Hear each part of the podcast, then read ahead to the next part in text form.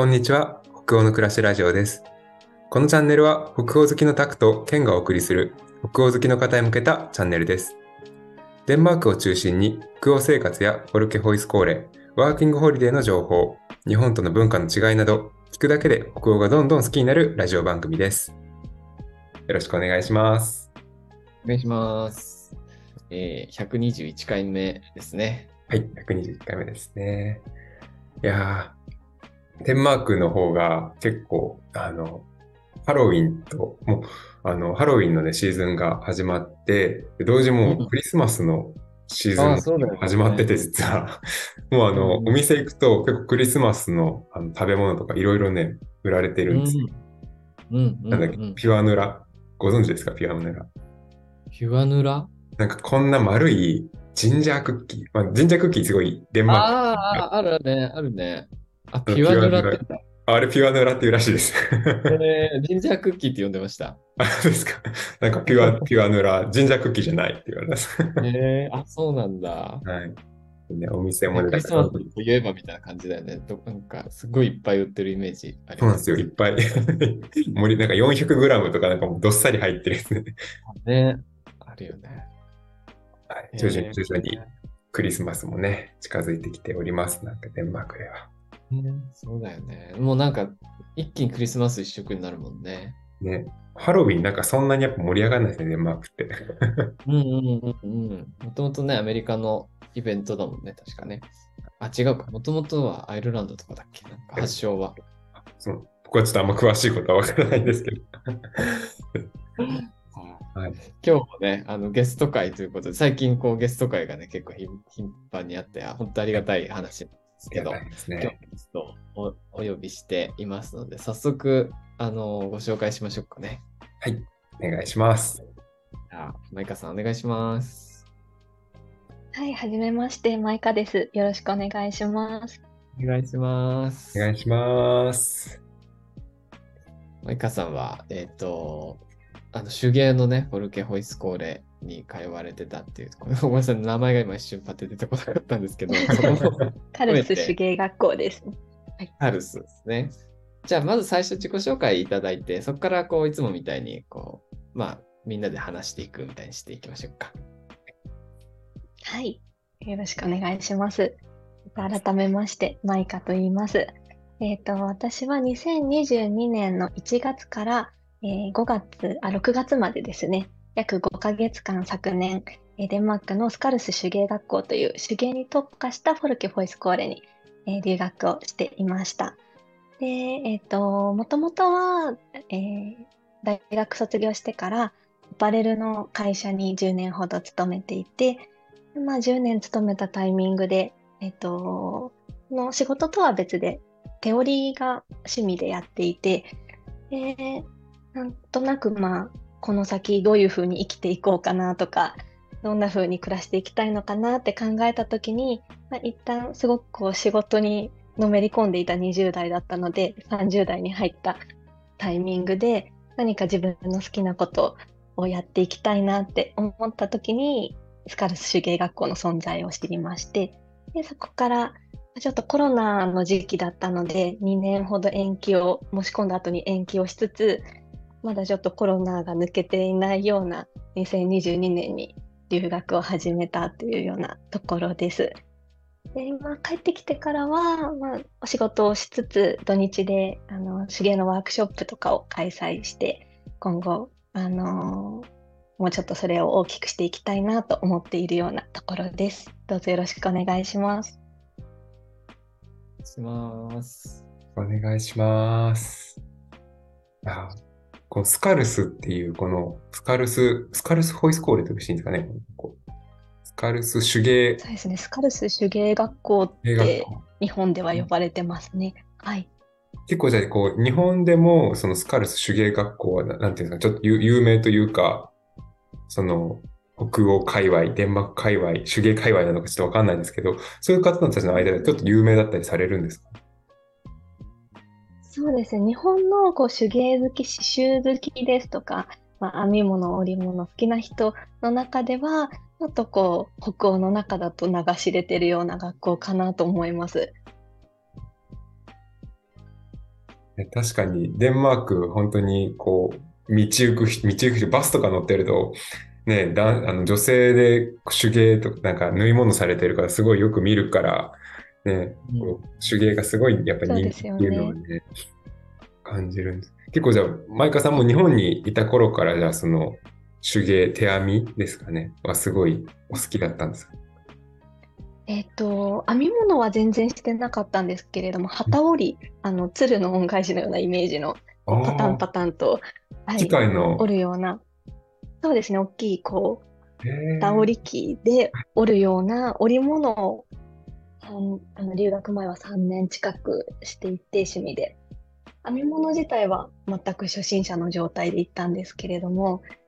そうですね、何かこう北、北欧も好きだったので、北欧で手芸が学べる場所がないかなって思って見つけた学校でした。そうかそうか、じゃあ、その、手芸が好きで、あとは北欧が好きっていう、ここが2つが合わさって、どこだろうってなったら、そのスカルス手芸学校にたどり着いたっていう。まさにそうですね。あの、Google 検索で手芸、留学、北欧って検索したときに一番最初にヒットしてきた学校でした。一番最初にヒットしそうなキーワードですね。そうですね。えーそれまではそのフォルケホイスコーレとかそういう言葉は全然じゃあ、あの、知らずに、そこで初めて知ったっていう風な形だったんですかね。そうなんですよ。あの、フォルケ行かれる方って結構、フォルケホイスコーレで調べた中でどの学校に行こうって選ばれる方が多いと思うんですけれども、そうですよね。私の場合は、そうですよね。私の場合は、あのーもう、スカルス手芸学校に行きたいと思って、で、調べていったら、あ、実はフォルケ・フォイスコーレという制度の学校の中の一校なんだっていうことを知ったっていうようなパターンでした。この実際どうでしたか？通われてみて。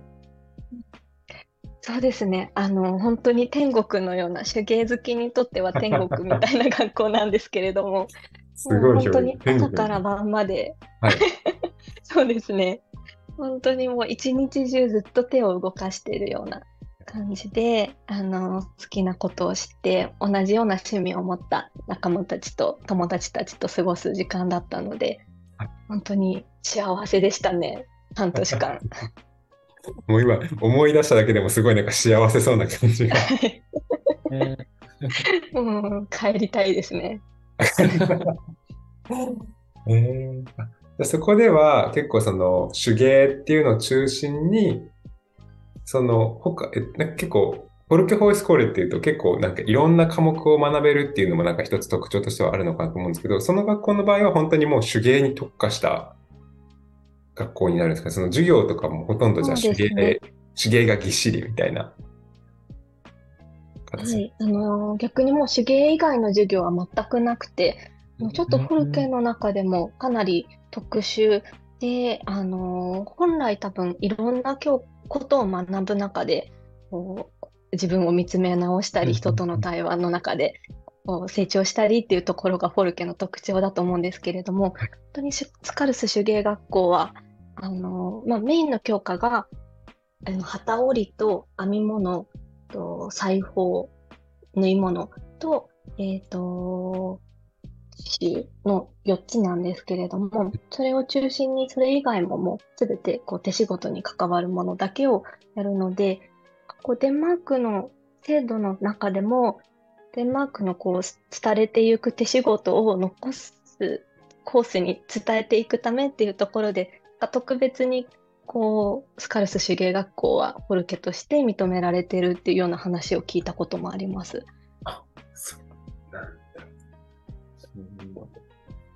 じゃあなんかやっぱり手芸が好きっていうのがこう入ってくる人たちはみんな共通で入ってきてるって感じですかね。そうですね。あのー好きじゃないと多分地獄みたいな場所かもしれないです。天国から一気に地獄に。そっか、それほどだから手芸ばっかりやってるところってことですよね。なんか具体的にはどんなこう授業の入り方とかスケジュール感とかってちょっと聞いてみてもいいですか？そうですね。えっと、まあ本当にあの朝9時、10時ぐらいから2時ぐらいまでずっとものを作るんですけれども、そのメインの4教科以外に選択の授業として染め物だったり、あとレザーワーク、あの、革製品を作ったり、シルバー、はい、シルバーアクセサリーだったり、陶芸だったりっていう選べるような授業もありまして、だいたい1週間の中で1教科か2教科ぐらいをみっちりやるんですね。今週はもうずっと刺繍、来週はずっと編み物みたいな形で。で、あの、時間割とかを組んでとかいう形ではなく、もう、あの、クラスが2クラスに分かれていて、みっちり、あの、一つの教科を1週間集中してやるっていうような形ですね。うわーいいですね。なんか、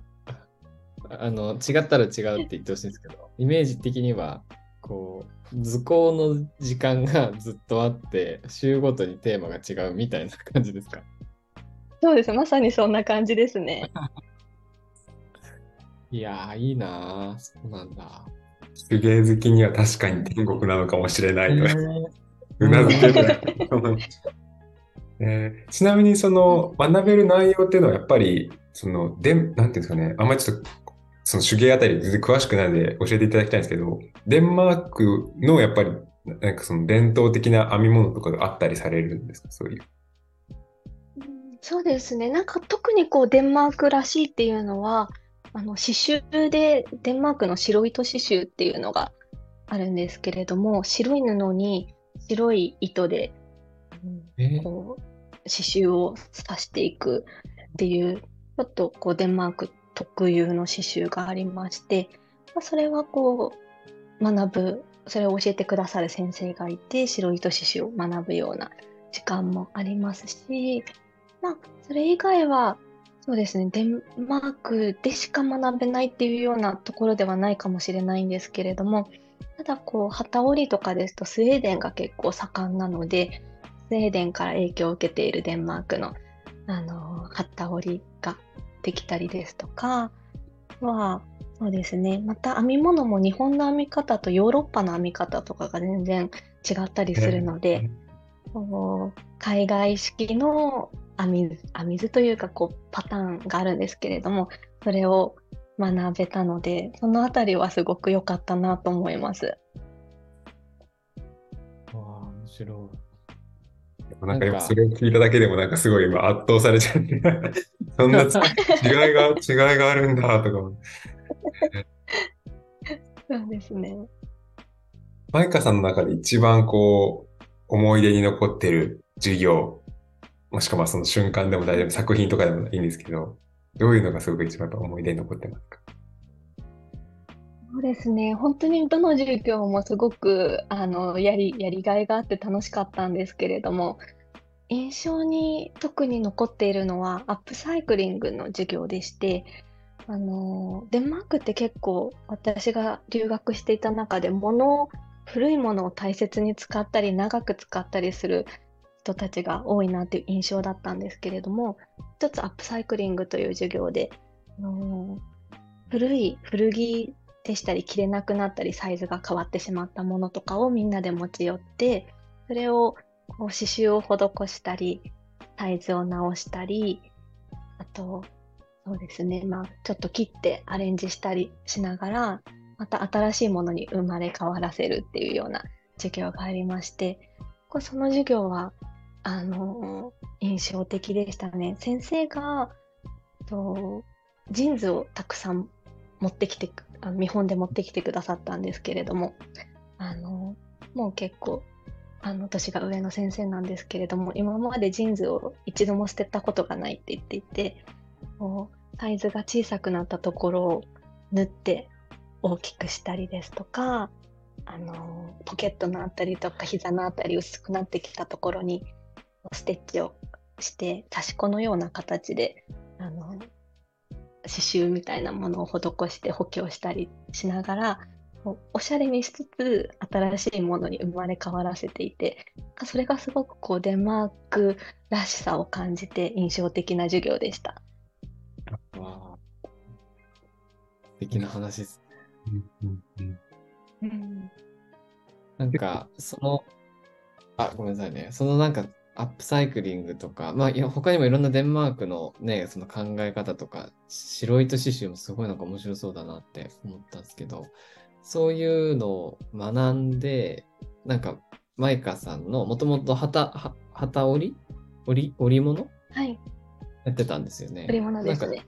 それの、なんか作風にこういう影響があるとか、作風じゃなくても、なんか前川さん自身にはこういう影響があったみたいな、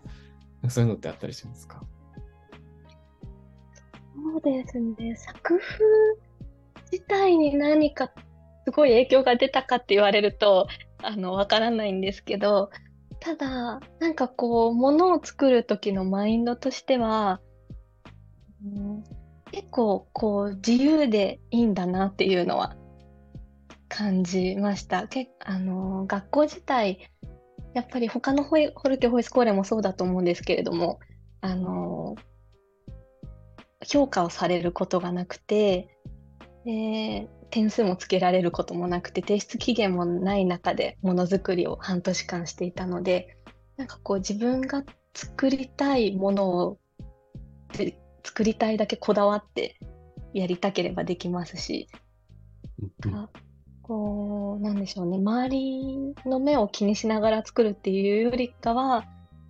か自分が作りたいものを自由に作っていいんだなっていうようなところには影響があったかなと思います。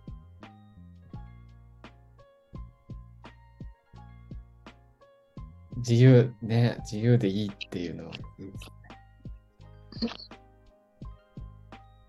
やっぱりその、ねものづくりの中でも、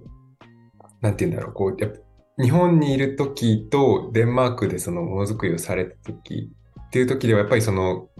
なんかその気持ち的になんか差があるというか、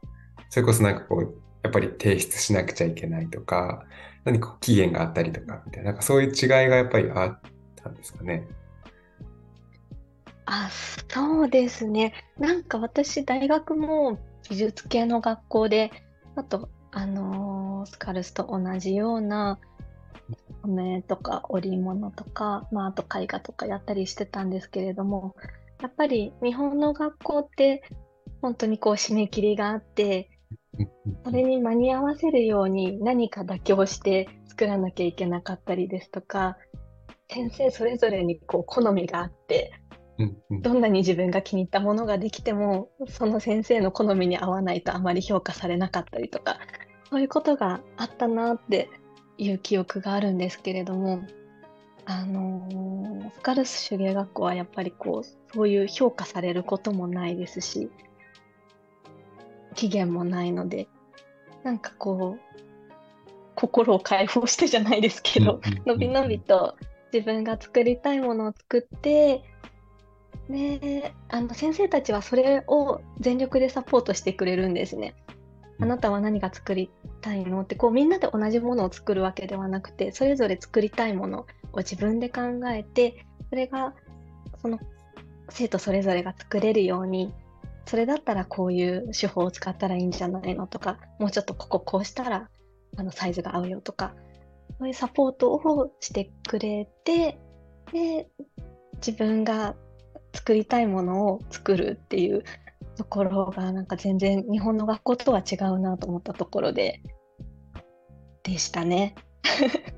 そっか、じゃあ、同じこう、やっぱり学校っていうところで見ても、その、まあ期限とか、誰かの目っていうのをやっぱ気にするのが、まあ、その当時のマイカさんが時に感じた日本の学校のしゅ、えー美術の、えーはいとこで、デンマークに来た時はやっぱりその、自分の作りたいものを作るっていうのに、やっぱコンセプトが、ね、まあ、フォルクホイスコーレと思うので、そこに合ってるからこそ、その自分の作りたいものに妥協せず、で、先生たちもそれに向けてサポートをしてくれてるっていうのが、すごいこの、そうですね。なんかそれがこう北欧の教育 らしいなというか、はい。確かにね、なんか結構、あの、うん良かったですね。なんかこう北欧っていうとやっぱり得意、なんかこう、バランスよくとかみんなを一緒にっていうよりか、どっちかというとなんか強みを伸ばすみたいなイメージ、あの、私も強いので、た確かになと思いながら。そうですよね。なので本当に人によって例えば織の織物の授業が好きじゃない子がいれば、あの、得これは私には合ってないから別のクラスの授業を受けさせてって言ってもう違うことをやったりですとかが得意じゃないことを無理やりやらなくてもいいっていうような環境はすごく新鮮でした。うん、えー、本当になんか自由ですよね、そういう意味であのデンマークの、まあ、ホルケホイスコーレに限らずなのかもわかんないですけど、えー、本当にあの嫌だったらね、すごい素直に嫌って言言ってるし。確かに確かに。本当に、なんか、うら、羨ましいというか、自分にない部分だったので、その、自分がやりたくないことは、やらなくてもいいとか、あの、なんでしょう、ちゃんと断ることとか、なんかそういうところは、留学してみてすごく学びになりましたね。逆に、そのね、今、あやかさん、天国とおっしゃった、その学校で、逆にここは結構苦労したなとか大変だったなみたいな、そういう文化のね、多分面ももしかしたらあるかもしれないんですけど、うん、何かこう、ここ苦労したなっていうところ、ちょっともしあれば。苦労したこともたくさんありますね。あります まず英語の。そうなんどどんなことをちなみにされたの？うんでも一番個人的に苦労したのはやっぱりあの英語がそこまで得意ではない状態で行ったのであのやっぱりこう言語の壁っていうのは感じて。基本は授業は英語なんですかね？そうですね、うんと、先生によってだったんですけれども、まあ、留学生がいるので、英語をメインでやってくださる人もいれば、デンマーク語で説明をした後に、留学生だけちょっとおいでっていう感じで、別で英語で教えてくれたりですとか、うん、そうですね。でも、あの先生たちも生徒もみんな英語はやっぱりペラペラなので、まあ、そのあたりで困ることはなかったですね。でも、それでもやっぱり、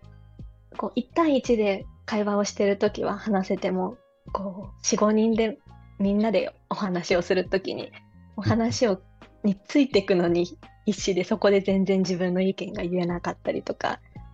あとは、自分がいるから、デンマークの方たちみんな友達優しいので、あのデンマーク語で語で話していても、私が輪の中に入るとみんな英語に切り替えて、英語で話してくれているのに、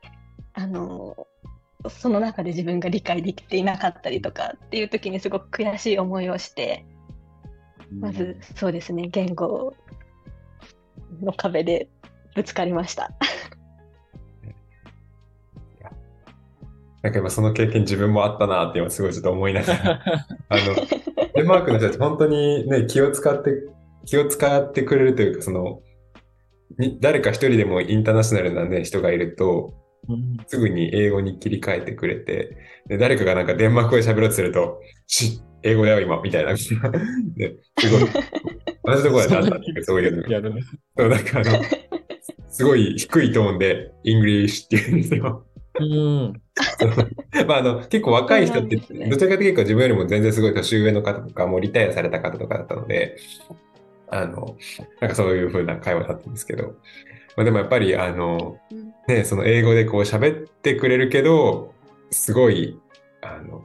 ついていけないっていう機会とかね、やっぱ大人数になるとどうしてもあったりしたので、すごいめっちゃわかると思いながら今。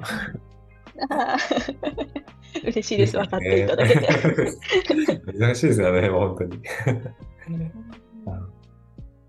そこはどんなふうにこうや乗り越えていったじゃないですけど、なんかどんなふうにこう折り合いつけて進んでいったんですか？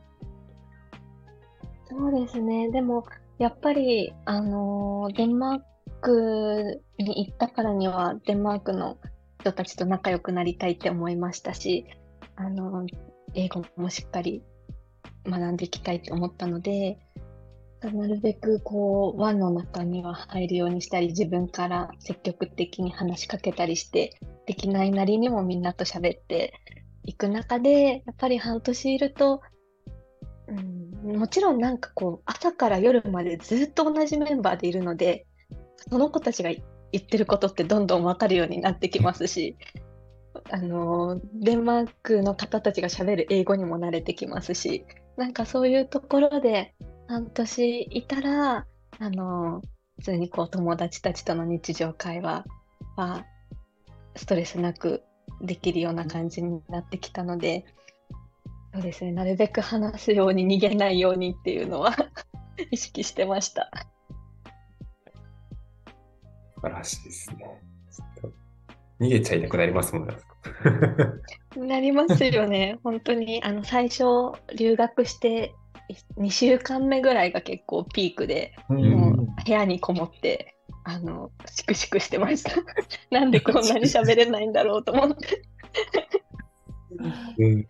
別にべべん準備してなかったわけじゃないですもんね、その。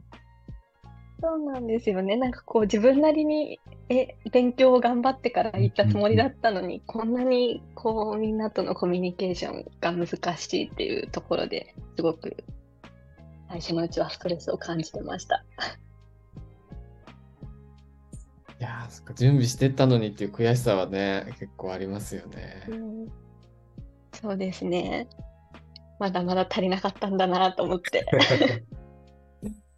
ね、もうこればっかりはでも若干ちょっと慣れるしかないというかね、ちょっと絶対取り 絶対にいつかはなんかぶつかる壁みたいなところ、ね、あるのかそうですよね。でもそれもいい経験だったなと。ね、半年行ったら大丈夫になるっていうこともね、わかるわけだから。なんか英語が、例えばマイカさんが今、こう英語が心配なんだよなみたいな感じで、フォルケに行くの迷ってる人とかに、なんかアドバイスするとしたら、なんて言いますか？そうですね。なんかもうできる限りできじその自分ができる限りやってからもうあとは行っちゃうしかないかなっていうところで私も本当にもともと全然本当に英語が大嫌いだったのででもスカルスに行きたいと思ってから勉強してそれでも全然足りない中でも行ったんですけど本当にまあ行ってしまうとあの英語を使わないと生きていけないので。なんかね、強制的にそういう環境に身を置くっていうのも大事なんだなと思いました。なのでね、そこがネックになってるならぜひあの行った方がいいって思います。いつまで経っても勉強って終わんないですもんね。なんか英語完璧になって行こうとかだと いけないなみたいな。本当にそうですよね。なおかつやっぱりデンマークとかだと、あの第一言語が英語ではないので、なんかその点、すごくこう、お互い第二言語として会話をするので、かあの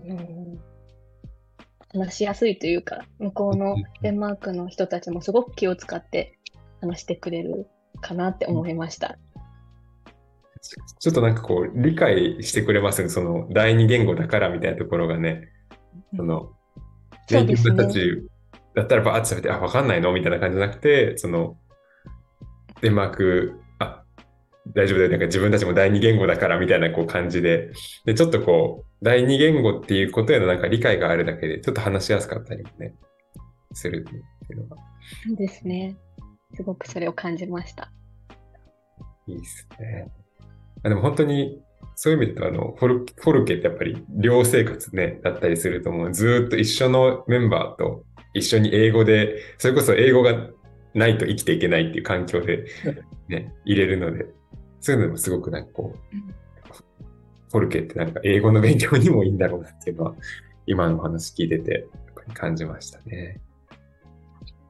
うん私もルームメイトがデンマークの子だったので、ああの使わないと、やっぱり、はい、日々を過ごせなかったので、それも逆に良かったなと思います。ああ、そうですね。ちなみにデンマーク語は、あの、在学中は勉強されましたか特に。私は。やってる子もいたんですよね。なんかしっかり、あのー学校通って、学校授業やってる子もいましたけど、私はもうそうすると手一杯になってしまうなと思ったので、せっかく天国にいるから。英語と手芸と、そうなんです。確か手芸やりに来たんだしな、みたいなのありますよね。そうですね。でもせっかくやっぱりデンマークにいるんだから、もうちょっと、あの、デンマーク語もわかると楽しかったんだろうなとは思いました。じゃあ、そろそろ前半はね、このぐらいにして、この語学の話のとこまで進みましたけど、次回122回目かな？もう引き続きマイカさんをお招きして、あの、スカルスの話をね、こうもっといろいろと聞いていければと思います。はい。ということで、今日はよろしくお願いします。お願いします。ここまでにしましょう。ありがとうございました。ありがとうございました。ありがとうございました。